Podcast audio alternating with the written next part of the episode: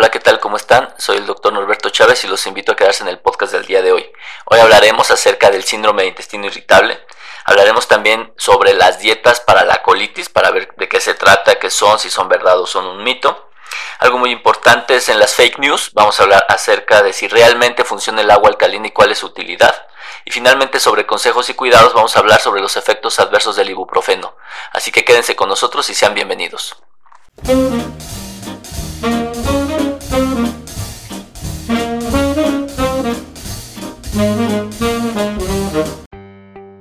Bienvenidos al podcast de Esmi Gastro. Soy el doctor Norberto Chávez, gastroenterólogo y hepatólogo. Gracias por escuchar esta nueva emisión. En cada capítulo encontrarán respuestas reales a sus dudas en salud digestiva. Bienvenidos.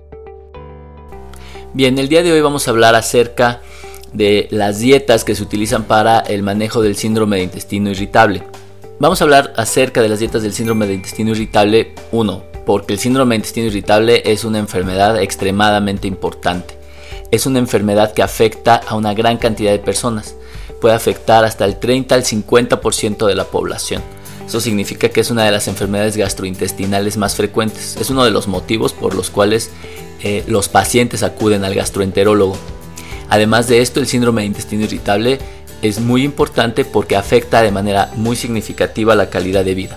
Todos los pacientes que tienen síndrome de intestino irritable tienen alguna limitación, que puede ser leve, moderada o severa.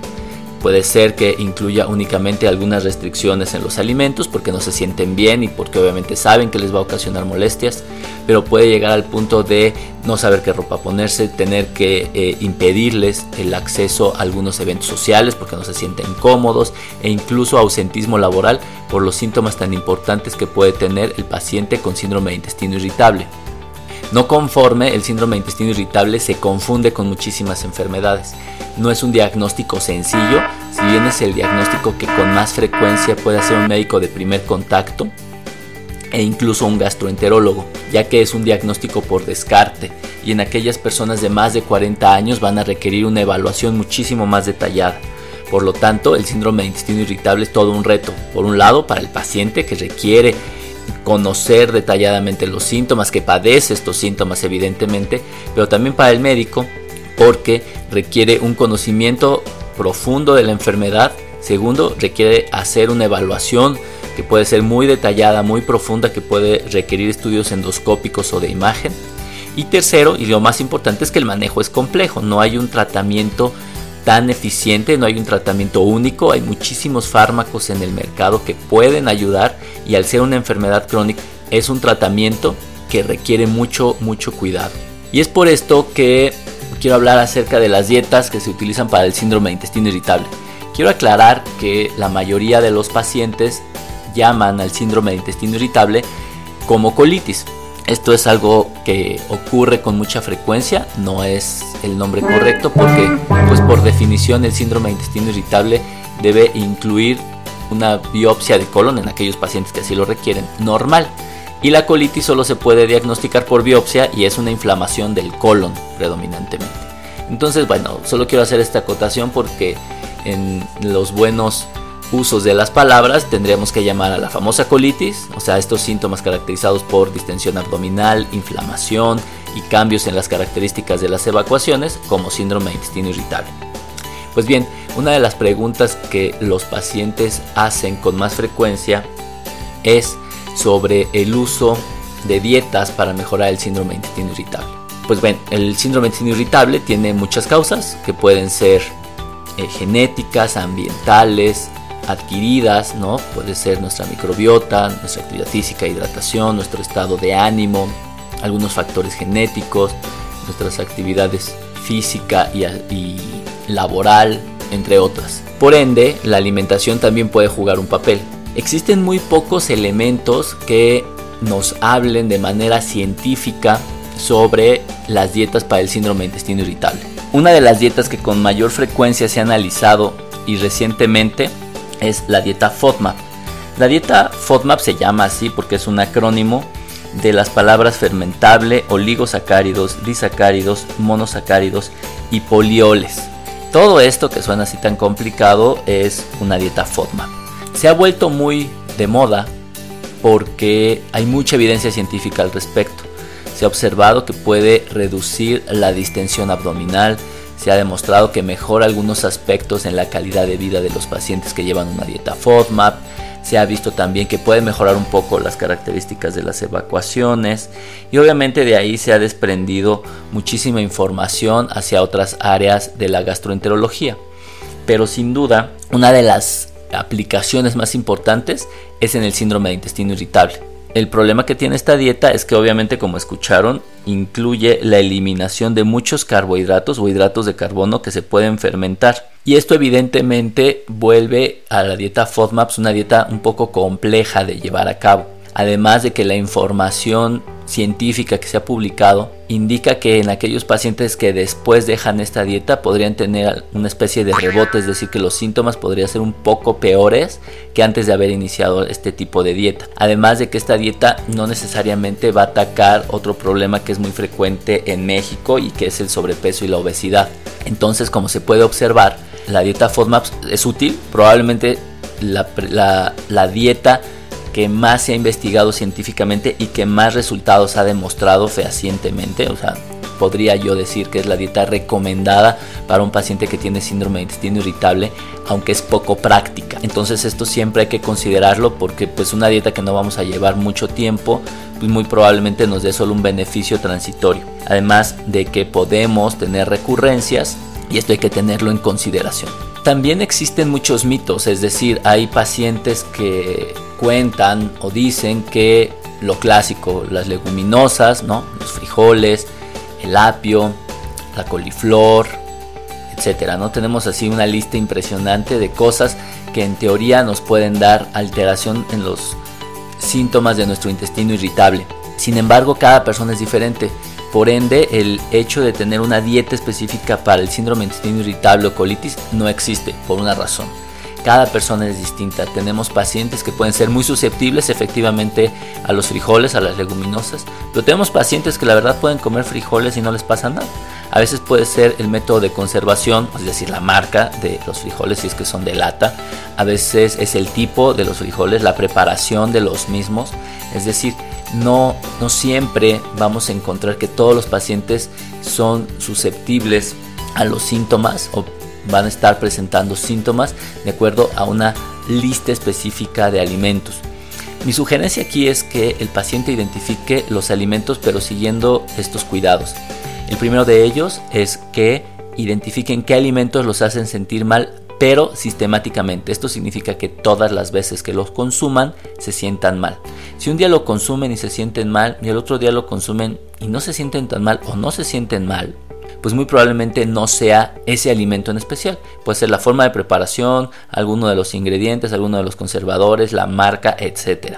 ¿Por qué? Porque un alimento para que realmente lo podamos excluir de nuestra alimentación para mejorar los síntomas de intestino irritable, debe de ocasionar síntomas todas las veces que lo consumimos. Es decir, hoy como frijoles de lata y me da mayor distensión o gases. Los consumo mañana hechos en casa de mi mamá espectaculares, así naturales y orgánicos y de todos modos me da el síntoma. O voy a un restaurante y los consumo y me vuelve a dar. Bajo ese escenario sí podríamos decir en este caso en especial que los frijoles son un problema. Pero por el lado opuesto, si hoy voy y me como unos frijoles de lata y me pongo pésimo, con muchos gases, mucha distensión, pero mañana justo el frijol orgánico que me ofrecen en el restaurante hipster de preferencia no me ocasiona absolutamente nada, pues no le podemos echar la culpa a esos frijoles. Entonces, más bien puede ser alguno de los elementos que se ocupan para su preparación. Así que bueno, en el tema de dietas, si ustedes quieren hacer algo muy muy muy puntual sobre la dieta para mejorar el síndrome de intestino irritable, busquen un nutriólogo que les dé una dieta FODMAPs. Les recomiendo que sea bajo la supervisión de un nutriólogo porque al quitar un grupo muy importante de alimentos, pues se tiene que verificar que todos sus requerimientos nutricionales estén bien cubiertos. No podemos quitar todas las cosas, incluyendo una dieta FODMAPs, sin estar seguros de que no estamos afectando otra parte de nuestra salud. Bien, en la sección de fake news o noticias falsas vamos a hablar acerca del agua alcalina. Este es un tema que todo mundo menciona, es un tema que creo que requiere discutirse detalladamente y bueno, para eso me metí en las páginas que hablan acerca de los potenciales beneficios de este tipo de agua y después lo que vamos a hacer es buscar la información científica y comentárselas, ¿no? Para saber de qué estamos hablando exactamente. Bueno, lo primero es que el agua alcalina lo único que hace es cambiar su pH, es decir, su concentración de hidrogeniones. Lo que esto significa es que tan ácida o no ácida, es decir, en este caso alcalino puede ser. Y las marcas que están vendiendo agua alcalina actualmente tienen un pH entre 8 y 9 aproximadamente. Y bueno, aquí lo que revisé, que en general comentan la mayoría de páginas de moda, que son moda evidentemente, habla acerca de que eliminan toxinas, es un potente antiácido, previene enfermedades como diabetes, asma, osteoporosis, etc. Previene el envejecimiento prematuro, eh, evita la retención de líquidos y proporciona una mejor hidratación que el agua mineral. Bien, también se ha mencionado que el agua alcalina puede prevenir el cáncer. Digo, por todo lo anterior, ¿no? Por la eh, eliminación de toxinas, por ser un antioxidante, eliminar el envejecimiento, que al final del día el cáncer es un poquito consecuencia de todo lo anterior, se acumulan eh, estrés oxidativo, es un tema normal del envejecimiento, es decir, el cáncer es una consecuencia un poquito esperable en el envejecimiento y obviamente el hecho de que mejore aparentemente el calcio y todos estos electrolitos que puede contener el agua, bueno, podría influir. Bueno, pues resulta que ya en el 2016, en una revista que se llama BMJ Open, BMG Open, se publicó la mayor información disponible sobre el consumo de agua alcalina y cáncer. Y se revisó toda la información publicada disponible y no se observó que hubiera ningún beneficio en prevención de cáncer. Esto no significa que no exista, significa que no se ha demostrado hasta el momento el beneficio. Así que la primera conclusión que podemos decir acerca del agua alcalina es que no mejora el cáncer. Otro de los beneficios que se ha mencionado para consumir agua alcalina es que protege aparentemente el estómago. Entonces, bueno, buscando sobre ese tema en particular, ya en el 2014 se abordó esta pregunta. Primero se hizo en un modelo de ratones, es decir, tomaron el estómago de ratones, lo dañaron, después le pusieron agua alcalina y ahí se observa que reduce algunos marcadores de daño. Esto no quiere decir que en el humano ocurra, de hecho, si somos puristas, la gran mayoría, más del 80-90% de fármacos, fármacos de la industria que se prueban en animales, no funcionan en los humanos. No entendería por qué con el agua no fuese lo mismo, pero bueno. Lo segundo es que no es un desenlace clínico, es decir, cuando uno quiere proteger el estómago, desde el punto de vista de la gastritis, es cuántas úlceras se previenen, cuántos sangrados se previenen, cuántas hospitalizaciones por úlceras gástricas se previenen o cuántas muertes se previenen por úlcera gástrica. Pues bien, tampoco existe ese dato. El mayor dato que tenemos está relacionado con un modelo de animales. Entonces, y un modelo experimental, no es la vida real, ni siquiera del animalito, es un modelo experimental con completamente en donde aparentemente esto podría ayudar. Definitivamente esto no parece ser evidencia suficientemente sólida para poder recomendar su uso. Algo similar ocurre con el reflujo gastroesofágico, dado que aparentemente, o más bien no, no mejora la mucosa gástrica, pero vaya, finalmente el agua alcalina vende una de sus virtudes demostrando beneficios en la reducción de síntomas de la gastritis, también se ha buscado evidentemente para el reflujo gastroesofágico que pueden compartir algunos factores. Pues bien, la historia es muy similar. En el 2012 se hizo un estudio en el que se toman algunas de las sustancias enzimas que dañan al esófago y se intentan modificar sus condiciones químicas a través del uso de esta agua. Y obviamente ocurre lo mismo. En condiciones experimentales, pues sí, aparentemente esta enzima, estas eh, eh, sustancias que pueden ocasionar daño en el esófago se ven reducidas en su actividad, lo que sugiere que podría beneficiar el esófago. Lo cual pues dista mucho más de la realidad que en el ejemplo de la gastritis. ¿Por qué? Porque ni siquiera se ha llegado a un modelo in vivo, es decir, a un, a un ser vivo que nos demuestre su beneficio.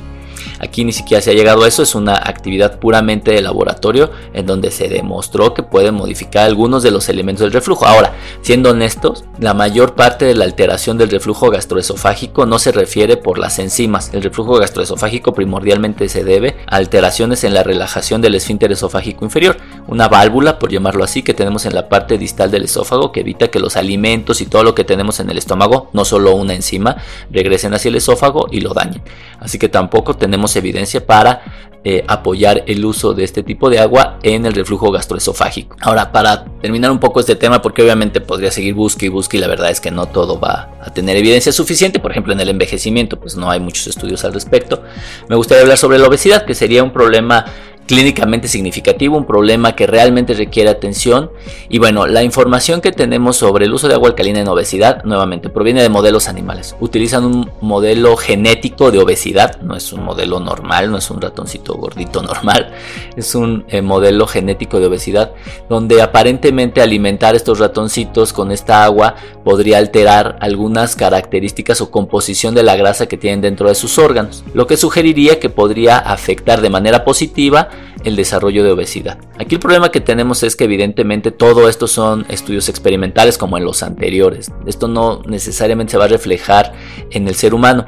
Y muchos me dirán o muchos de los que apoyan este tipo de tratamientos es que si funciona en el ratón pues es ya una sugerencia para poder recomendar su uso. Y la verdad es que no, porque en el mundo, en el mundo científico y en donde eh, las reglas son así establecidas, se sabe que tenemos que pasar a los seres humanos. El hecho de que ocurra en células, que ocurra en el laboratorio o que ocurra en los ratones, indica al menos así a priori que el 80% de las veces esta información o estos fármacos o estas pruebas van a fallar en el adulto porque así es la historia normalmente. Ahora bien, no quiero decir con esto que hay que satanizarla, la verdad es que no, sencillamente sí hay que ponerle su justo valor.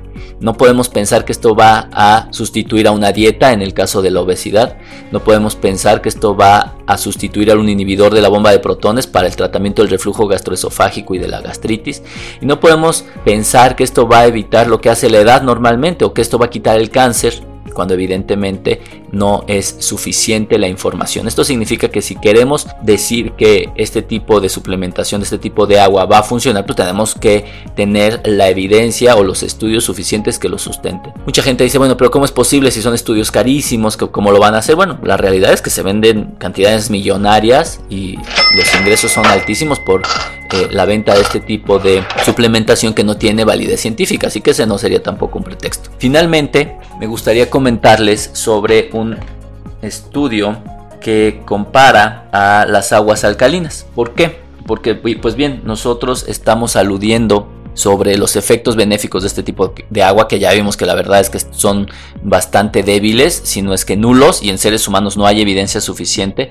Pero bueno, aquí lo que hicieron es un estudio piloto en el que analizaron distintas marcas de, de agua, agua alcalina, y lo que hicieron fue ver cuántas de ellas realmente eran alcalinas.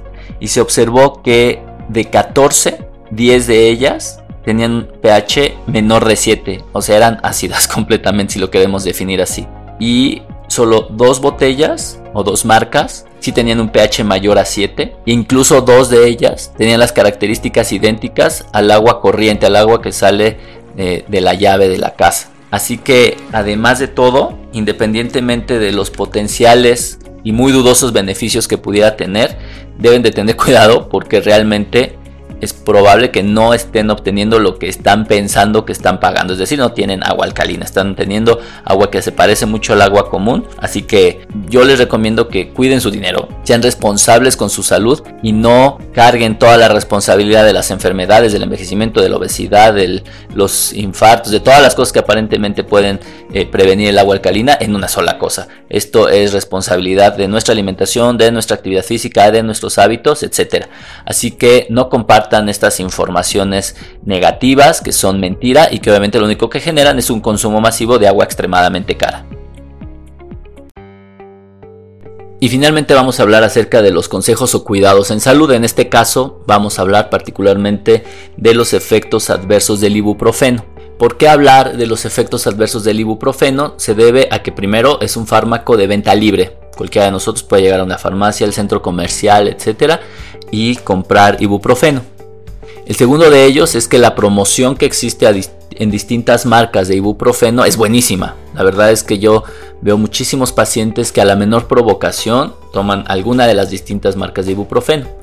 El ibuprofeno es un analgésico, es un antiinflamatorio no esteroideo, es la familia a la que pertenece y uno de los principales problemas que ocasiona toda esta familia es que afecta al estómago de manera muy importante. Esto se debe a que la sustancia que inhibe para quitar el dolor también afecta la producción de un poco de moco y de secreción de bicarbonato en el estómago, afectando el pH. Aquí sí, lo que hace es quitar lo poquito alcalino que tiene el estómago para protegerse del ácido, se lo quita completamente el ibuprofeno. Digamos que es casi la contraparte a lo del agua alcalina que acabamos de platicar. Eh, la segunda problemática es que los pacientes no necesariamente leen las recomendaciones que vienen en los fármacos de venta libre. Otro de los problemas es que de las distintas marcas de ibuprofeno que están en venta libre tienen una dosis menor. Pero ya el paciente que conoce, que revisa, que entra a internet y que le funciona el analgésico, pero que requiere más potencia o quiere que se le quite más rápido, etcétera, pues ya busca las marcas que no son de venta libre. Las marcas de ibuprofeno que están atrás, que están en el aparador de la farmacia y que son de un mayor gramaje. Y entonces ya pasan de consumir un medicamento que viene en dosis pequeñas, que es el que suele estar en venta libre, a un medicamento que está en dosis completas, que en teoría debería de ser solo prescrito por el médico, pero pues que en las farmacias se lo venden, dado que no hay una restricción para ello, como con los antibióticos o algunos antidepresivos, por ejemplo. Como les comenté, evidentemente el afectar la secreción de moco, de bicarbonato, que no haya una irrigación sanguínea adecuada hacia el estómago favorece algo muy importante y esto es las úlceras gástricas. No solo es gastritis, no solo se trata del ardor en el, en el estómago, de que, se, de que se perciba un hueco vacío en la parte superior del abdomen, se trata de que los pacientes que están tomando ibuprofeno de manera más o menos recurrente pueden presentar úlceras gástricas y como estas usualmente no duelen hasta que ocurren, es decir, el paciente se da cuenta cuando comienza a vomitar sangre o cuando las evacuaciones son negras como, como el chapopote o negras completamente, en ese momento el paciente está presentando sangrado. Por lo tanto, mi recomendación es que no se automediquen ibuprofeno. Si es que van a utilizar ibuprofeno, primero hay que saber que no son alérgicos. Segundo, solo utilicen el de venta libre. Yo sé que es una dosis mucho menor, pero sigan las instrucciones que vienen ahí escritas. Y algo muy importante es que, por ejemplo, en aquellas personas que se deshidratan, por el motivo que este sea, por ejercicio, porque no se hidratan bien a lo largo del día, o en aquellas personas que ya tienen diabetes o hipertensión o algún problema en el riñón, tampoco es bueno. ¿Por qué? Porque la sustancia que se inhibe, el, ibuprofeno inhibe para quitar el dolor y que ya vimos que tiene consecuencias a nivel gastrointestinal, también las tiene a nivel renal. Altera la cantidad de sangre o de perfusión que puede recibir el riñón y puede dar daño renal, puede dar falla renal que puede ser aguda o crónica y cuando es crónica suele ser irreversible y dado que la obesidad, la hipertensión, la diabetes son factores de riesgo para presentar falla renal en las personas que tienen estas dos enfermedades, diabetes e hipertensión, el uso de antiinflamatorios no esteroideos que incluye el ibuprofeno no se recomienda porque los puede llevar a un problema muy muy importante. Así que en resumen, si van a consumir ibuprofeno, de preferencia, uno, no lo hagan. Hay medicamentos mucho más nobles como el paracetamol, que ya sé que es hasta motivo de chistes y memes, pero finalmente es un fármaco relativamente más seguro. Eh, si aún así deciden utilizarlos, solo utilicen la dosis mínima recomendada por el menor tiempo posible y no lo utilicen como vitaminas que lo utilizan todos los días porque solo así se sienten bien. Si tienen síntomas que solo se mejoran con el uso de antiinflamatorios, tienen que ir con el médico para que identifiquen cuál es el problema real y no solo parchen el síntoma. ¿De acuerdo? Y en aquellas personas que tienen diabetes, que tienen hipertensión o que ya tienen algún antecedente de un problema en sus riñones, por favor no los consuman, excepto bajo supervisión médica. Espero que hayas disfrutado esta emisión. Te invito a seguirme en mis redes sociales, Twitter, Facebook, Instagram, Stitcher, Spotify, YouTube, en donde me encontrarás como Es mi Gastro y descubre más información que te será de utilidad. Nos escuchamos en la siguiente edición.